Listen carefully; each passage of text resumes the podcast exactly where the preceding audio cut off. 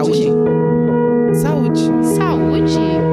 Saúde. Saúde. Saúde. Saúde. Saúde Brasil.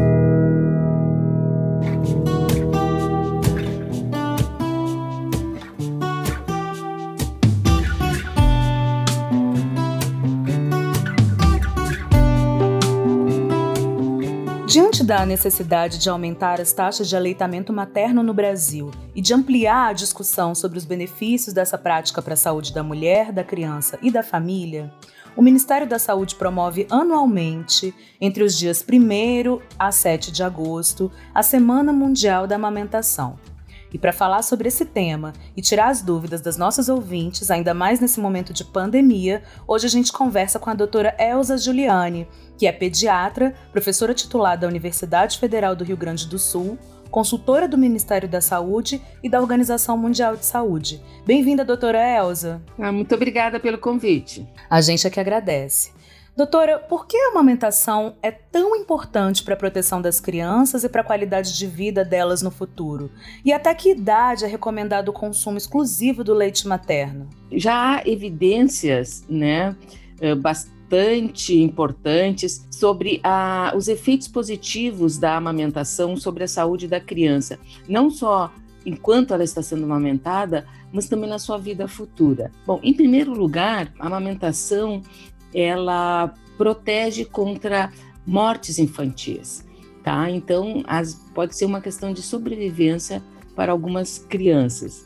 E ela também previne doenças, principalmente doenças infecciosas, diarreia, pneumonias, otites, meningites.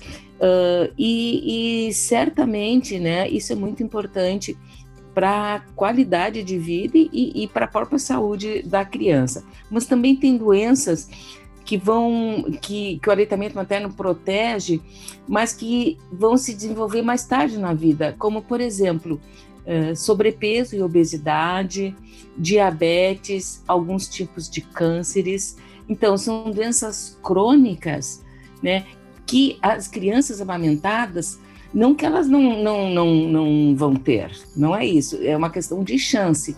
Elas têm uma menor chance de vir a ter essas doenças. Segundo a Organização Mundial de Saúde e o Fundo das Nações Unidas para a Infância, que é a UNICEF, em torno de 6 milhões de vidas de crianças são salvas a cada ano por causa do aumento das taxas de amamentação exclusivamente até o sexto mês de vida. Quais são as principais causas de mortes que podem ser evitadas com a amamentação? principalmente doenças infecciosas, diarreia, doenças respiratórias, pneumonia, asma, bronquiolites, doenças infecciosas logo depois do nascimento do bebê, né, quando ele é no primeiro mês de vida, que são muito graves.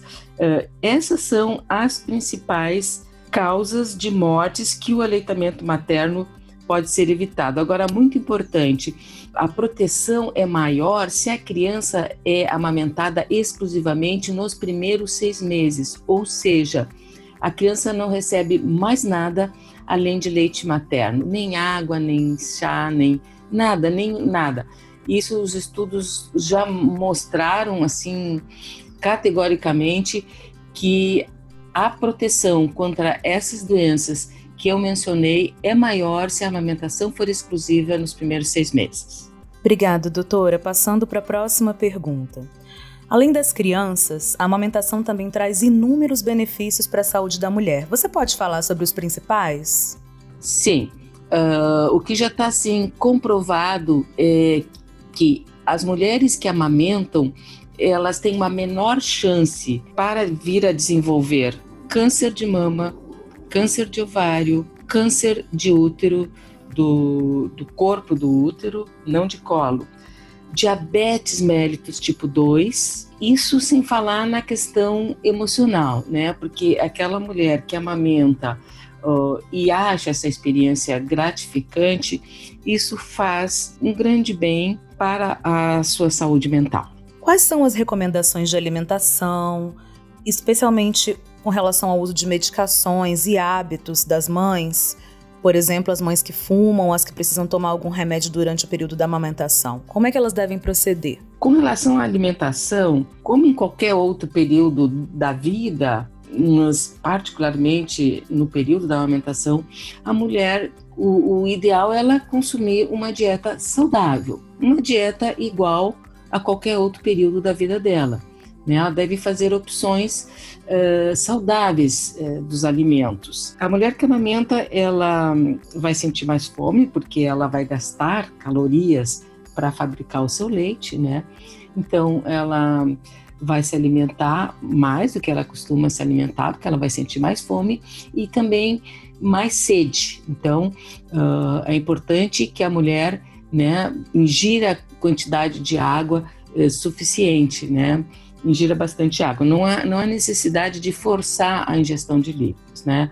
Ela deve seguir uh, os seus sinais de sede, enfim, e o, o, organismo dela vai dar sinais de que ela precisa ingerir mais água e mais alimentos. Uh, em princípio, ela não precisa evitar nenhum tipo de alimento.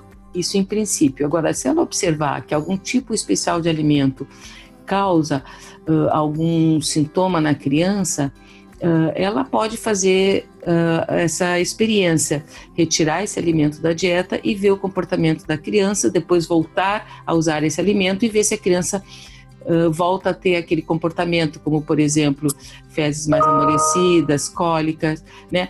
Mas em princípio não há necessidade dela evitar qualquer tipo de, de, de alimento saudável na, durante a amamentação. Uh, com relação a, aos hábitos, por exemplo, fumar, é desaconselhável que a mulher fume em qualquer período da vida, né? Mas principalmente na gestação e na amamentação. Mas durante a amamentação, os estudos mostram que é preferível que a mulher uh, fume e continue amamentando do que a mulher parar de amamentar porque não consegue parar de fumar. E com relação ao consumo de álcool, né, também uh, a mulher deve evitar consumir qualquer consumo de álcool durante a amamentação. Agora, se ela consumiu, por exemplo, uh, um cálicezinho de vinho ou, ou, um, ou, uma latinha de cerveja, isso, isso não a impede de, de amamentar, tá? Agora, o que se recomenda é que ela fique duas horas sem amamentar após a ingestão desse pequeno consumo de álcool que eu falei para vocês, eh, até o álcool ser metabolizado e o leite ficar livre de qualquer resíduo de, de álcool, porque o álcool, tanto o álcool quanto o tabaco, o cigarro, os produtos cigarro, eles passam para o leite da mulher que está amamentando. E por fim, com relação aos medicamentos, não é bom ninguém se automedicar, ou seja, usar remédios por conta própria sem que eles sejam prescritos pelo profissional de saúde, pelo médico, principalmente no caso da amamentação. Então, a mulher, antes de tomar qualquer remédio, ela deve sim procurar um, um, um, um, médico e ver se aquele medicamento é compatível com a amamentação, ou seja, se aquele medicamento, em primeiro lugar, se ele passa para o leite e passando para o leite, se ele vai fazer mal para a criança. Doutora Elza, e nesse momento de pandemia, quais são as orientações e os cuidados que as mães devem adotar para evitar a contaminação? E em caso de contaminação, quais são as orientações? A mãe infectada pode amamentar? Bom, o, as orientações e cuidados para evitar a contaminação é igual para qualquer indivíduo, né? Uh, então, diminuição do contato social, todas aquelas questões, né? Uh, uso de máscara, lavagem da, e uso de álcool gel uh, das mãos, todos aqueles cuidados que, né, que, que são eh, super divulgados. Então, o quanto mais distanciamento social ela conseguir fazer, melhor né? E, e, ter muito cuidado com, com a etiqueta da higiene. Usar máscara, uh, né? Quando for ter contato uh, com outras pessoas. Bom, se ela entrou em contato com alguém contaminado, ou, ou é, mesmo ela for contaminada, tanto a Organização Mundial da Saúde quanto o Ministério da Saúde recomendam que a mãe pode continuar a amamentar. Mas nesse caso é importante que ela então use a máscara, né, o tempo todo e, e faça uh, higiene, né, que ela intensifique seus cuidados com a, com a higiene. Então, cada vez que ela for tocar no bebê, pegar o bebê, mesmo que não for amamentar, uh, ela uh, lave as mãos, né, de acordo com a técnica recomendada, ou, ou passe uh, álcool em gel, usar máscara, principalmente quando estiver amamentando.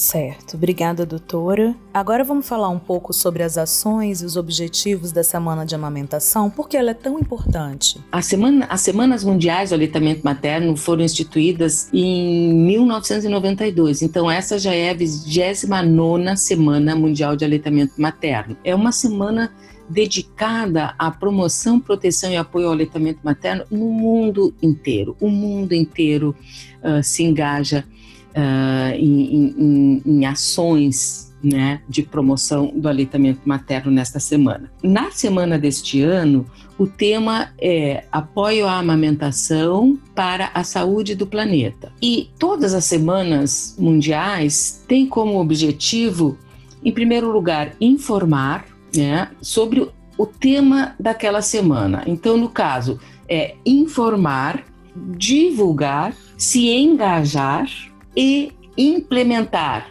ou seja, agir, ações, ter ações. Né? Então, isso é muito importante. Então, vamos informar, vamos divulgar, vamos nos engajar e vamos agir. Vamos agir. Muito obrigada pela sua presença e por compartilhar o seu conhecimento com a gente. Hoje conversamos com a doutora Elza Giuliani, que é pediatra, professora titular da Universidade Federal do Rio Grande do Sul, consultora do Ministério da Saúde e da Organização Mundial de Saúde. Para saber mais sobre como ter uma vida saudável, acesse saudebrasil.saude.gov.br.